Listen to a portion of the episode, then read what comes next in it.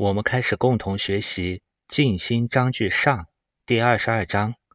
孟子曰：“伯夷必屈北海之滨。”静心篇到前面的二十一章为止呢，孟子有关心性体用的修养大致告一段落。然后从二十二章起呢，又讲到了起心动念、做人做事的道理，开始说见之以外的行为、道德的准则。以及社会群体的政治伦理，我们也可以理解由内转向了外，由体转向了用。伯夷是殷商朝代的宗亲，在前面也出现过。在商朝末年呢，由于商纣王暴虐，对此伯夷也没有办法，只好避世，就退避在现在辽东海边的地区。伯夷避纣的那个避字呢，通假躲避的避。带走之的那个币，然后伯夷呢？文文王作心，这个文字是声音进入耳门，表示听到了。文王指的就是周文王，在商朝的时代呢，他的封号是西伯侯，所以后面也称他为西伯。作心可以理解为文王在岐山实行仁政兴起。伯夷就说：“何归乎来？吾闻西伯善养老者。”伯夷说：“何不归附呢？”这样呢，仅仅是从字面上对这四个字做一种翻译。在这个翻译里呢，把“何”当作文言副词，表示何不、为什么；把“归”理解成皈依、归宿；把“呼来”呢理解成去到、来到文王那里，或者把“呼来”理解成一种语气助词，表示疑问或者感慨。我们在前面的学习中多次说过，每一个文字也是有它的体和用的。文字在早期的甲骨文、金文大篆以及小篆中，每一个字呢都是一幅鲜活的图像。我们可以把这种图像化的或者是名词性的功用，去理解成这个文字的体，而文字的用呢，则是之后分化出来的动词、形容词、助词。等等这些功用，掌握了一个字的体，也就等于掌握了这个文字的大用。这个文字之后的种种功用，都是从它的本体衍生出来的。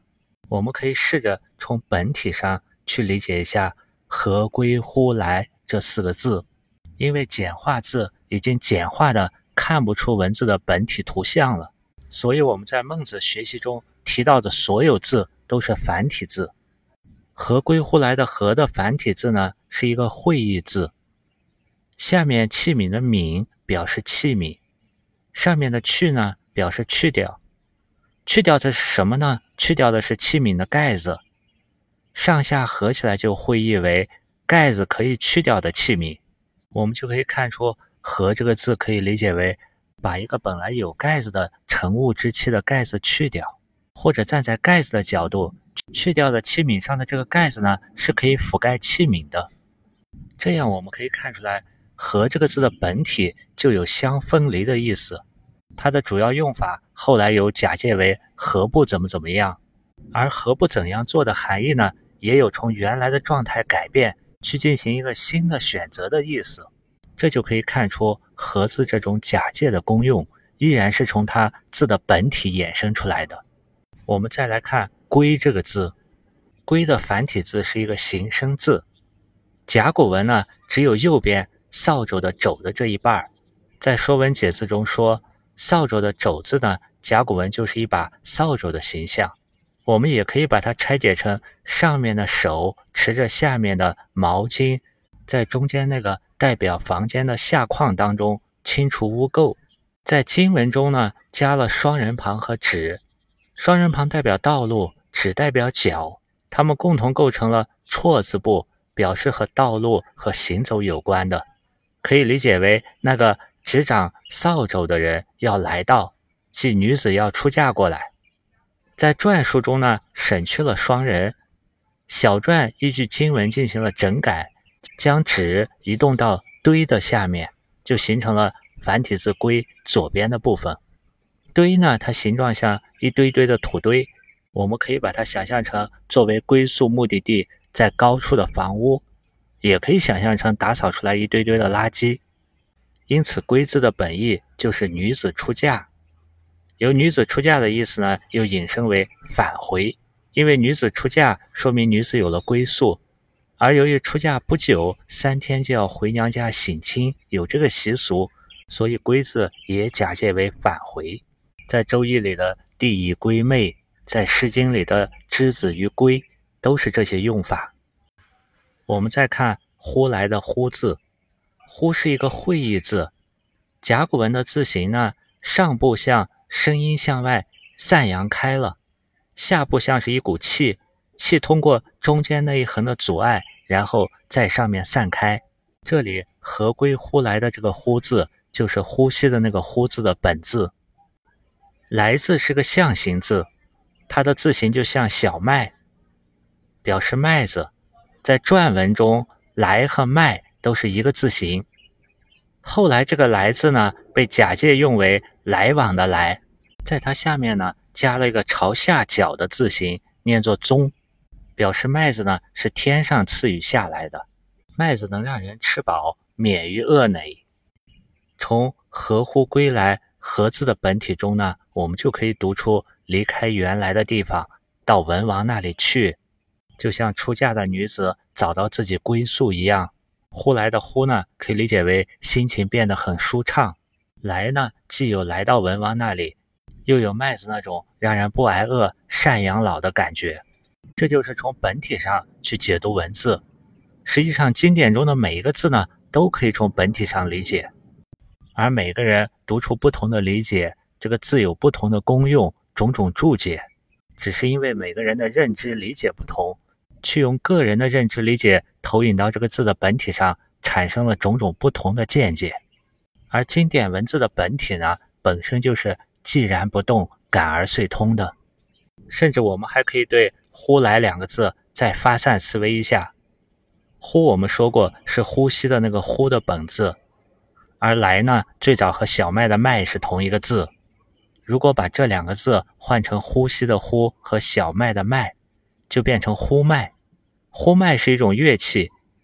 这种乐器的历史可以追溯到匈奴时代，在蒙古高原上的先民们狩猎游牧中，他模仿大自然的声音。他们认为呼麦的声音是和自然宇宙的有效沟通。通过演奏呼麦呢，人们可以模仿瀑布、高山、森林、动物的声音。从呼麦这个角度去感受“呼来”两个字呢，又有一种。海阔凭鱼跃，天高任鸟飞的感觉，这可能也是当时伯夷、姜太公的心态。举了呼麦这个例子来说明，这样的一种理解呢，也仅仅是对经典本体文字的一种个人理解的投射。大家如果对刚才提到的呼麦感兴趣，这种乐器呢，现如今在新疆阿勒泰贾登峪的图瓦人那里还有流传。我们一方面呢，可以从“合归呼来”这四个字的本体所产生的各种功用进行推演；另一方面呢，“合归呼来”这四个字也是当时历史的真实写照。商朝末年，由于商纣王的暴政，当时的贤者们，例如这里说的伯夷、姜太公，他们都采取了一种“贤者必士，其次必地”的态度。为了避纣呢，居到北海、东海之滨。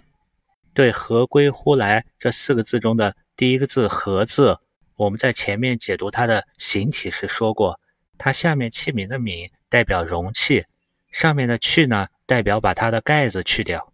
结合当时伯夷、姜太公的情形，这表示他们将要准备离开隐居之地，准备开始解除这种相对封闭的状态了。要入世了。第二个字“归”呢，则代表了他们的一种入世的行动。他们是从隐居的北海、东海，要到西边的周文王那里。周文王所处的地方呢，相对较高，在陕西的岐山。“归”这个字，繁体字左上角的偏旁念作“堆”，它是土堆、山堆那个字的本字。我们可以把这个“堆”联想为指的是陕西岐山周文王所在的地方。堆下面的偏旁代表脚，指的是要走到那。要过去。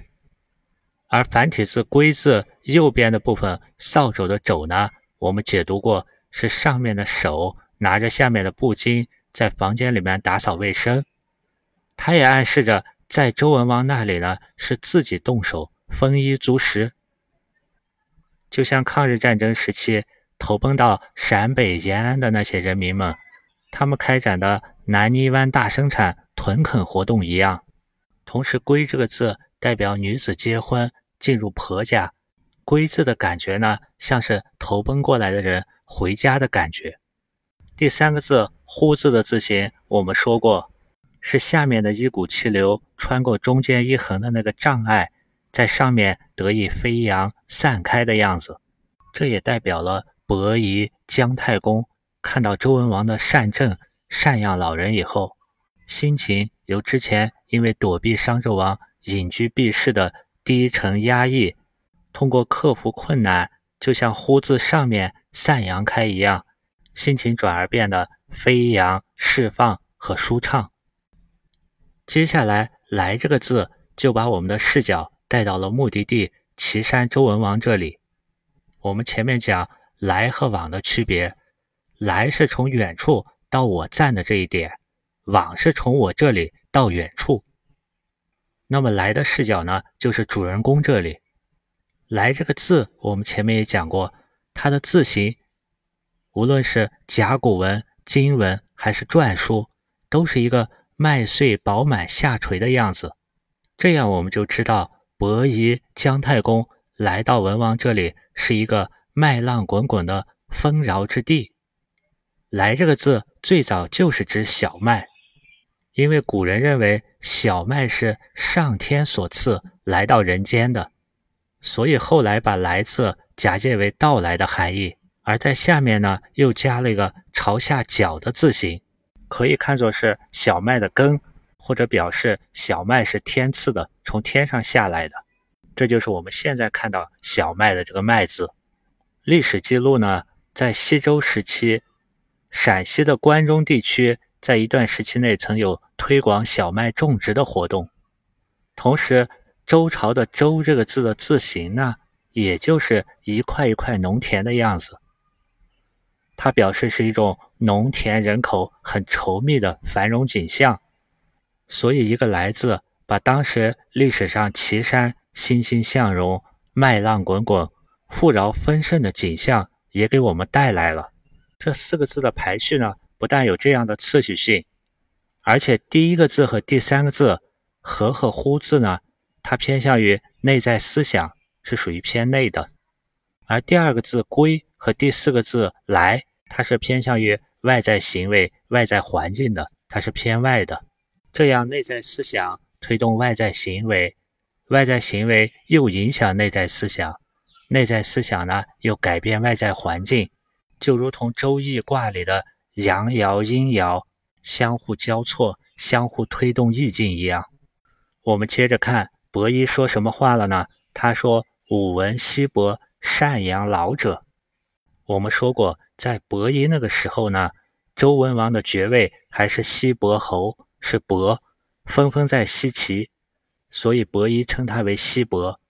而到了孟子那个战国时代呢，周朝立国已经几百年了。周朝立国以后呢，给武王的父亲西伯侯姬昌的谥号是周文王，所以在孟子那个时候，文王的谥号已经尊称了几百年了。孟子的口中呢，自然就尊称伯夷当时的西伯为孟子时代的文王。因为文王的赡养老者，所以这些人人伯夷呢，以文王作为自己投奔的归宿。这里这个赡养老者呢？不仅仅是善于奉养老者的意思，更重要的是呢，它指的是文王为了赡养老人所建立起来的一系列制度，包括后面所说的治其田里、教之数婿、导其妻子、食养其老。注意这里的老者呢，不光包括老人，也包括老师，也包括有德行的国之大佬那些贤者。接着孟子列举。太公必纣居东海之滨，闻文王作兴，曰：“何归乎来？吾闻西伯善养老者。”姜太公跟伯夷也是一样的情形。孟子接着说：“天下有善养老，则人人以为己归矣。以为己归矣的‘以’字呢，是可以理解为凭借。凭借哪一点呢？上面说的有善养老，为可以理解为作为。我们再看一下自己的这个‘己’字，朱俊生认为呢，自己的这个‘己’字呢，就像一束丝的形状，是一个绞丝旁。”一个“己”纪元的“纪”这个字的本字，也有人认为“己”字像羿射时绑在箭或者石头上的丝线。什么叫羿射呢？是用带绳子的箭射鸟，以免呢箭矢找不到射飞，或者猎物呢射中以后跑了。“己”这个字呢，还有第一人称代词的用法，指自己，因为“己”的发音和自己的字呢相近。于是后世把这两个字构成自己这个联合式的合成词来使用。我们前面学习过，和“己”字类似的还有“四”和“乙”字。“四”是十二地支里辰巳午未的那个“四时”的“四”字，“四时”完了呢，就是代表正午的午时。所以“四”的含义有接近完成，指那种接近分娩出生、快要出生的胎儿。它的字形也是一个头朝上胎儿的形状，四字是半封口的，而已经的已字呢是全封口。四发展的下一步就是已经完成、已经截止的已。婴儿出生呢是头先露出来，所以已经的已字呢也是个头朝下婴儿的形状，它表示怀胎已经截止。这句话的意思呢可以理解为。天下如果有善养老者，那么人人呢便把他作为自己的归宿，便以他为自己的归宿。这几句话我们是不是感觉很熟悉呢？在前面《离楼章句上》的第十三章中，这几句话呢也出现过。在离楼中出现呢，是孟子为了说道并不远，如果人能亲其亲，长其长，则天下平。至诚而不动者，谓之有也；不成，未有能动者也。周文王呢，可以说是做到了这种至诚，所以孟子在离楼中说：“伯夷必齐居北海之滨。”文文王作心曰：“何归乎来？”吾闻西伯善养老者。太公必纣居东海之滨。文文王作心曰：“何归乎来？”吾闻西伯善养老者。二老者。指的就是伯夷和太公，他们是天下之大佬。大佬可以理解为天下都公认的那种有德行的师长。他们这种大佬呢，而归顺文王，是天下之父归之。天下之父归之，其子燕王。在我们现在学的《尽心篇》这里呢，是进一步说：天下有赡养老，则人人以为己归矣。从前面的像父亲一样的。天下之大佬归之，到这种天下的人人归之，他们的原因呢，都是成身有道，至诚而动。接着说到了文王的赡养老者的制度：五亩之宅，树墙下以桑，匹夫缠之。五亩之宅的“亩”字呢，在前头顺发于全亩之中讲过，它的字形右边是一个跪坐的人，可以看作是。田里的农人，左边的部分呢，也就是今天简化字的“亩”，它代表是田中的高地，把那个田地划分开的田埂；而全亩的“亩”字呢，指的是农田中的水沟。田埂是人走的，而田地里的沟呢，一般是狗跑的地方。所以全亩的“犬”，那个代表狗的“犬”呢，既表声，还兼着表意。五亩之宅的“宅”呢，我们可以理解为。住宅或者包括院子的宅基地。我们再看一下“树墙下以桑”的“树”字，在前面出现过。数字最右边的“寸”代表手，最左边的“木”呢，代表这是跟树木有关的。中间部分的字形呢，下面是土，上面是树木的幼苗，合起来就会意为人的手把树木的幼苗在土里进行栽培。这里指的是在院墙下种上桑树。匹夫的匹呢，代表单个，前面的学习中出现过匹夫、匹妇，可以理解成一男一女。这里的匹妇呢，就是一个妇女。蝉枝的这个蝉的繁体字呢，也很形象，它的字形就是一个妇女跪坐在周围的蝉的中间，进行养蝉的工作。通过养蝉呢，则老者足以衣帛矣。衣帛的这个帛字呢，它是见于商代甲骨文，古字形从白从金，白兼着表生的意思，同时白指丝绸的本色，本意是指一种白色的丝织品。帛字呢，由最早的白色丝巾，后来引申为白色丝绸，后来又引申为各色的丝绸，作为丝织品的一个总称。通过这样有宅基地、种桑树、养蚕。最终呢，老人就能穿上丝质的衣服了。这里以及后面介绍的呢，都是周文王的养老制度。因为我们前面说过，西伯赡养老者呢，不光是指的他的奉养条件好，更重要的是文王有一套养老制度。我们接着看这个制度的介绍：五亩鸡，两亩雉，无失其食，老者足以无失肉矣。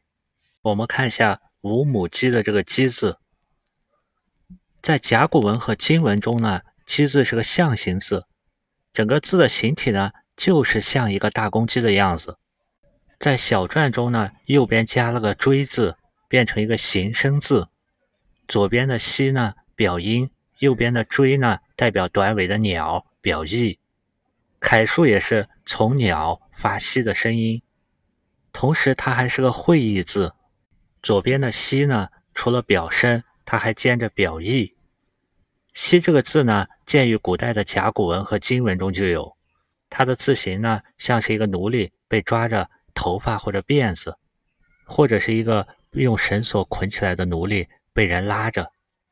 这种拉着一个或者好几个奴隶的样子呢，就像山里连续流动的溪水一样。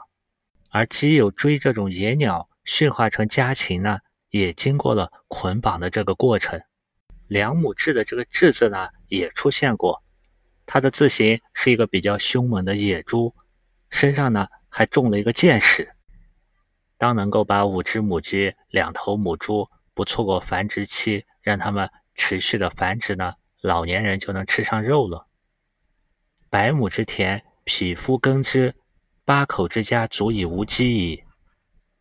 百亩的农田。由一个男人去耕种，那八口人的家庭呢就能够吃饱了。讲完了现象，接着总结制度。所谓西伯赡养老者，置其田里，教之数序，导其妻子，食养其老。我们看导其妻子的这个导的繁体字，下面的寸呢代表手，上面的道呢可以理解为人走那个该走的道路。用手去引导他人走上该走的道路，就叫做导。我们可以看出，文王是教导全体国民要导其妻子，食养其老。他动员全民去养老，尤其是嫁过来的妻子。透过这一句话，我们可以了解一个家庭问题：要孝养父母的话，夫妻之间的教育和沟通是个严重的大问题。另一方面，可以看到文王在当时。对于社会教育、家庭教育都做得很好。五十非薄不暖，七十非肉不饱。不暖不饱，谓之冻馁。暖和的“暖”这个字的繁体字很形象，右边代表能带来温暖的太阳或者火，而左边的字形呢是上面的手、下面的手都伸出去取暖烤火。五十非薄不暖，七十非肉不饱。这是孟子说有关生命温饱的两句话，流传了两千多年，一直到民国还很流行。这是根据中原一带的气候环境来说的。人到了五十岁以后，由于阳气衰退，冬天如果不穿比较厚的一片一片的薄，就不暖和，冷的受不了。所以孟子告诉我们，人老了还是需要足够的温暖，足够的营养。如果穿不暖、吃不饱，这就叫做挨饿受冻。而文王之名无冻馁之老者，此之谓也。周文王的百姓呢，没有挨饿受冻的老人，这就是这里所说的。这里说的就是这个意思。这一段描述呢，我们也比较熟悉，因为他在最开始的《梁惠王章句上》的第三章呢就出现过。当时孟子是为了教导王者要不为农时，这样才能奠定一个物质基础，使百姓能够养生丧死无憾，这才是王道之始也。接着，孟子对梁惠王解释这个物质基础具体的是什么，就说到：“五亩之宅，数之以桑。”一直到七十者，衣帛食肉，黎民不饥不寒。然而不忘者，谓之有也。在进行篇中的这里呢，是把前面提过的这两部分呢，又都结合起来，比较完整的去表达出一个王道统治者如何去赡养老者。圣人治天下呢？除了赡养老者，政府还需要做好宏观规划、税收调控，以及引导人民形成正确的价值观。孟子在后面的第二十三章接着说“圣人治天下”的内容。第二十三章，孟子曰：“益其田畴，薄其税敛，民可使富也。”“益其田畴”这句里呢，田地的田呢，我们可以理解为指的是上面。所谓的百亩之田，而五亩之宅呢？我们可以认为指的是里。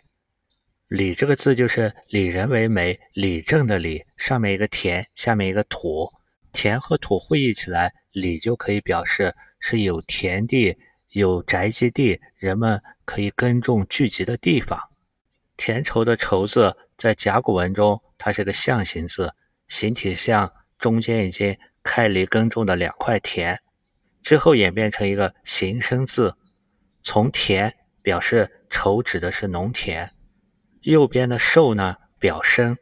我们以前讲长寿的寿这个字时候说过，寿字是很形象的，用田地离开的那些纹路表示老人脸上的皱纹。畴这个字呢，它本意是以耕作的土地，引申指田界，之后又引申指种类同类。这里的田呢，因为已经指的是百亩之田，已经指耕田了。那么这里的畴呢，我们可以理解为把土地划界，分别耕种多种不同种类的农作物。这样再去理解“益其田畴”的“益”字呢，我们就可以把“益”理解成治理分配，对耕地、对田进行治理；对畴呢，对耕地的边界呢进行重新分配。这种对农民耕作农田的边界重新划分呢，也叫经界。孟子认为这是仁政的开始。在前面《滕文公章句上》的第三章中，孟子对毕湛说过：“夫仁政，必自经界始。经界不正，景地不均，谷路不平。是故暴君污吏，必慢其经界。耕种田地的边界划分的不公正呢？”他一方面对那些耕种土地的农民不公平，另一方面，土地上交的税赋影响到那些管理农民的官员的谷禄、俸禄，通过经界不正、划分田地不公，那些贪官们呢可以贪污到更多的俸禄，这就需要政府、国家去治理、去议。另一方面，我们知道“议”这个字可以理解为上下的日月交替。它代表一种变化，这样益其田畴就可以理解为对农业耕地里的耕种种类进行及时的调整变化。这类似于现代的国家指导支持农业农民种植多种不同的经济作物，避免大家都去种一种作物。如果都去种谷子，最后的结果就是谷贱伤农，而其他的经济作物呢又都没有。所以，这也需要政府从宏观上一起填筹。薄其税敛的“薄”字，我们讲过，它的右下方字形的含义就是人用手把东西在地上铺平，地上的一片草、一滩水呢，它都不厚，因此“薄”引申为不厚不重。同时，它也是一个上行下生的形声字。什么东西不厚不重呢？税敛。税这个字呢，也是一个形声字。左边的和睦的和表意，最早的税呢，主要就是田租。右边的对表生，所以税的本意是田租，后来泛指赋税。睡脸的脸字呢，是个形声字。右边的铺字部呢，是那手拿着棒子，有治理管理的意思。左边的签字呢，在篆文中，上面的意思呢，表示会合，相会的会，合作的合，上半部分都是这个字形。下面的两个口和两个人，表示众人同说，大家一致的行动。把左右结合起来，“脸”字的意思就是带有强制性质的，让大家一起的一种收集征收。薄其税敛指的是政府要减轻税收，对人民的税收呢，要做到取之于民有制，要有一定的节制。这样做了以后，结果就是民可使富也。富这个字呢是个会意字，上面的宝盖呢表示财富一般是藏于屋中，下面的福字表示家中充满了财产，因为福字的字形就是一个大罐子，我们可以想象罐子的腹中肚子里装满了财宝。福的本意呢就是财产多，民可以使富裕了以后呢，孟子接着说：食之以时，用之以礼，财不可胜用也。饮食呢，要按照时令来安排，不能暴饮暴食；用度呢，要按照礼的规定来消费。在前面的梁惠王篇中，孟子形容那些统治者对食和财的浪费，他说是“狗彘食人食而不知俭”。那些有钱人家里的狗呀、猪呀吃的都是人吃的食物，他们也不知道节俭，徒有饿殍而不知发。他们也没有那种仁爱之心，发放食物去救济那些饿倒在路上的人。这里是说，在总的物质生产比较充裕的情况下，在用之以时，量入为出呢，最后的结果就是财不可胜用也。财产足够多，足够用，用不完。胜用的这个胜字呢，繁体字是个形声字，胜字左边和右上的部分呢是个正字。是最早的人对自己的自称，以及后来皇帝对自己自称的那个“正”，正表身。右下角的力量的“力”呢，表意，表示有能力承担。正这个字呢，我们说过，它的左边的字形呢代表船，右边呢是人手举着火去烤化了那个漆，把船上的裂缝呢进行修补。力量的“力”呢，表示一种能够做好这件事情的能力。所以“正”这个字呢，也引申为能把这个事情做好，做到尽头，能把这个用完做完它。胜的这种用法，比如说“防不胜防”，这个“胜”字就是不能防完了它，防尽了它。“数不胜数”也是数也数不完它，胜就代表完。同样，这里“财不可胜用”的“胜”呢，也代表用不完。在《梁惠王篇》的第三章中，孟子对梁惠王也说过。不为农时，谷不可胜是也。如果你不在大池子里用很密的网呢，鱼鳖也会多的用不完。普京以食入山林呢，林木也不可胜用。这里也是一样，通过开源，再通过节流，财也是不可胜用也。接着他举了个例子：民非水火不能生活，昏木寇人之门户，求水火无福于者，至足矣。老百姓的日常生活呢，都离不开要喝水、要生火煮饭取暖。所以说，民非水火不生活。昏木扣人之门户的昏呢，指的是黄昏。昏的时候呢，太阳已经变暗了。木呢，指的是太阳在草里。我们可以理解为太阳是落入草中，那样就是已经接近夜晚；也可以理解是早晨，太阳从草里还没有升出来，那样就可以理解成是早晨。扣人之门户的扣字呢，是一个会意字，左边的部分表示结账，是用来叩击的物体；右边的口呢，表示声音，口是发声的器官，这里表示敲打必然要发出声音，就像人的嘴巴发出声音一样。同时，左边的口也兼着表声，合起来表示敲打，所以叩的本意呢就是敲打。这里是在昏暮这个时间。去敲打别人的门或者户。门的字形呢是左右两扇户，所以门是指比较大的院子的门，而户呢指的是单扇开着的比较小的门，或者指室内房间的门。扣人之门户干什么呢？求水火，去要一点水和火。无福于者的无呢，表示没有；福代表一种强烈的否定。予字的字形呢，是手把某项物体交给、给予他人。大家没有不给予这种叩门的人一点水和火的。至足矣呢，我们可以理解为，因为一般的人家水和火呢都是不可缺少的，也是必备充足的。在这种情况下，加上圣人治天下，人心淳朴，别人来要一点水火呢，也顶多是喝一点水，要一点火种。大家都是很乐意付出这些善的行为的。打完这个比方，孟子说：“圣人治天下，时有疏素如水火，疏素如水火，而民焉有不仁者乎？”圣人治天下的“圣”字，我们前面讲过。它上面的耳和口呢，可以分别理解为代表智慧和道德。早期呢，下面是土地的土，也可以理解为像土地般神圣珍贵。同时，圣这个字也可以拆解为左上方的耳和呈现的呈这两个字组成。圣人能够做到把耳听来的呈现出来，这种呈现呢，我们可以理解为既包括在内心内在的呈现。也包括在外在现实中的具现。时有疏素的疏呢，代表豆类。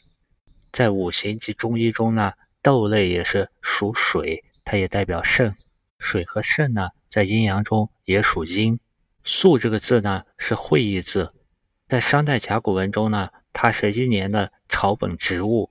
这种植物的籽儿呢，一般是圆形的或者椭圆的小粒。北方把粟。通称为谷子，去皮以后呢，叫做小米。在古汉语中呢，粟可以代表常见的农作物粮食，对粮食或者谷类都可以泛称为粟。如果要把谷物粟做熟，也需要生火，流火而熟。这里是说，如果圣人治理天下，使国家的制度稳定，社会生产富足，人民的价值观呢是行善好仁。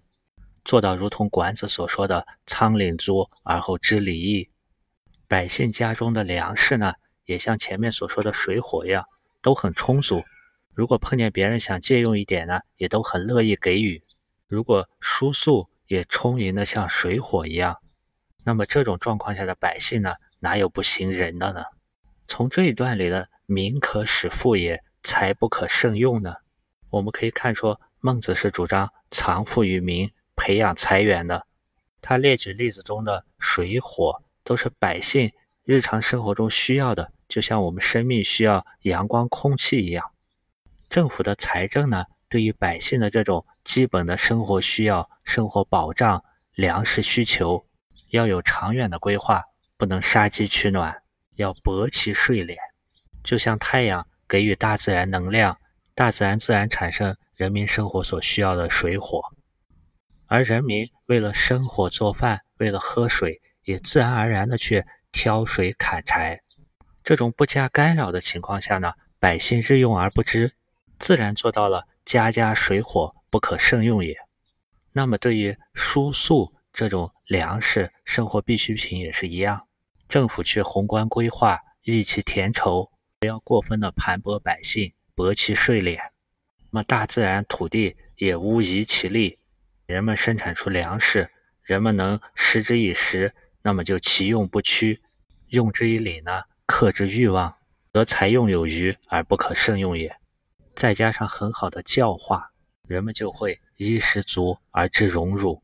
社会的主流价值观都是付出，他人如果需要帮助，无福于者，不会不给予的。在这种共享的思想下呢，大家能够把多余的不是藏在家里，而是拿出来。人们都乐于把财物拿出来帮助他人共享，这样在总量不变的情况下，就不会贫富不均，就会显得物质很丰盛，不可胜用也。这样的圣人治天下呢，自然而然的就体现出社会以及人民的仁爱了。这两章呢，从伯夷、姜子牙合乎归来，准备去投奔文王，讲到圣人治天下呢，能让人民仁爱。除了内容方面，很重要的一点就是我们要把握古代文字的本体，把为数不多的这些常用字把握住呢，我们再去阅读古往今来的这些经典呢，就会对其内涵有不一样的理解和感悟了。在看书中，我们会发现，对于无数的人们流传下来，或者是今天的种种思想和内容，越是离我们时代久远的呢，它的思想和内容中的时代局限性就越小，因为经过了漫长的历史，它还能流传至今。如果他的思想内容充满了他那个时代的局限性，今天的人们呢就不会再去读这些了。只有那些内涵深刻。揭示了普遍规律的文字经典呢，才能够流传至今。同样，流行在我们现代社会的这些文字作品，如果它内容的时代局限性太强，思想内涵又没有深刻性和普遍性，那么这类作品也不会流传的很久远。历史的时间呢，就像一个筛米的机器，能够经过漫长时光筛选留下来的那些经典作品。它们的内在价值呢是无法估量的，但这些历史经典它都不是白话文和简化字形成的。我们的白话文呢是从一九一五年开始提倡新文学以后开始兴起的。那时候反对文言文，主张书面文呢由文言文改成白话文。这种文言文向白话文过渡一直延续到了解放后，在一九五六年。汉字简化方案经过汉字简化方案审核委员会审定，由国务院通过。至今呢，已经使用了将近七十年的简化字。白话文呢，更多是用词语和句式固化了文字的内涵，使文字只能表现出某一个或者某几项词语的用法。白话文主谓宾定状补的句式呢，也固化了表达形式。而把繁体字改变为简化字，汉字的字形结构大大被简化，使得很多字我们无法从字形上去了解这个字的本体内涵，这样也就丢失了很多对于它功用的理解。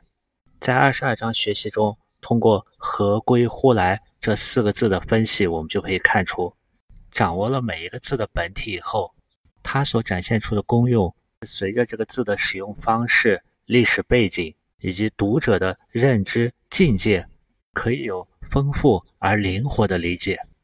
如果我们把“归”字来自的本体掌握了，那么再在其他文章中遇见这两个字，我们也会有不同的感受的。比如陶渊明的“归去来兮，田园将芜胡不归”，这种从本体上理解字呢，也是古人解字的方法。古人形容一个字。经常说它是某某事物、某某样貌、某某行为动作或者某某状态，这都是为了让我们了解这个字的本体，这样以后对这个字的各种功用呢，就能有灵活的联想想象，而不是像现代白话文对某一个字的解释说就是这个意思，这样就把这个字呢固化成一种词语化的理解了。同样，我们在看简化字的时候，要知道由于被简化的原因。这个字的形体已经不齐全了，这时候我们就要看一下这个简化字的繁体字或者篆体，那才能看到这个字完整的全体，以及它这个完整全体的字形中所包含着它本体的含义。在二十三章中，“圣人治天下，时有书速如水火”是一句比较有名的话。一九六四年。马一浮在和毛主席见面的时候呢，就为毛主席写了一副对联，对联就是“时有书速如水火，能以天下为一家”。我们看一下孟子用的“时有书速”的这个“始”字，“始”字左边的人呢，表示这是跟人有关的行为；右边的官吏的“吏”呢，字形是一个人手拿着狩猎工具，表示这个人主持某项事务。左右会议合起来，使字的意思就是派遣、下令。时有中有字的字形，就是上面的手抓着下面的肉，表示持有、拥有。孟子这里为什么要用水火来做比喻呢？他希望人们使用、拥有、输送粮食这些财物，就如同水火一样，是什么意思呢？在前面水火的例子中，他说过“求水火，无弗与者”，这就可以看出他希望当百姓之间像求水火那样求输素的时候呢，大家也能做到没有不给予的，人人都有仁义道德。也就是《大学》所讲的“德者本也，才者末也”。我们也可以推测，孟子对于人民的必需品，比如输粟、粮食这些，他希望人们不要像囤积商品来获得利益那样去对待这些，而是一种有而不以为利。别人如果对生活必需品有需求，能够不加拒绝的给予，因为这涉及到人的生命的维持，对他人的生命。抱有一颗善意善心，这也是仁爱的最低要求。在前面讲水火时，他还说过“至足矣”，因为只要我们不污染环境，自然界的淡水是不停循环、往复使用的。而对于火呢，如果有一个人问你来借一点火，他拿新柴来引你的火种，你也不会损失什么，因为这里用的是水火的火，而不是新柴的新字。所以，时有输粟如水火，包含着一种让生活必需品充足的意思。在前面举水火的例子，还说了“民非水火不生活，昏木扣人之门户”，这就是到了需要饮水做饭的时候，却发现没有水火，只能是扣人门户，向人去借取一点。前面孟子也说过：“有恒产者有恒心。”再结合这一章所说的“益其田畴”。薄其税敛，食之以时，用之以礼。我们可以看出，孟子的态度是对这种民生用品需要及早的规划，就如同人们需要提前挑水砍柴一样，而不是到渴了饿的时候才去挑水砍柴。那么对粮食也是一样，只有及早的规划和提前的储备，才不会像前面举例一样，人们陷入求水火的窘困。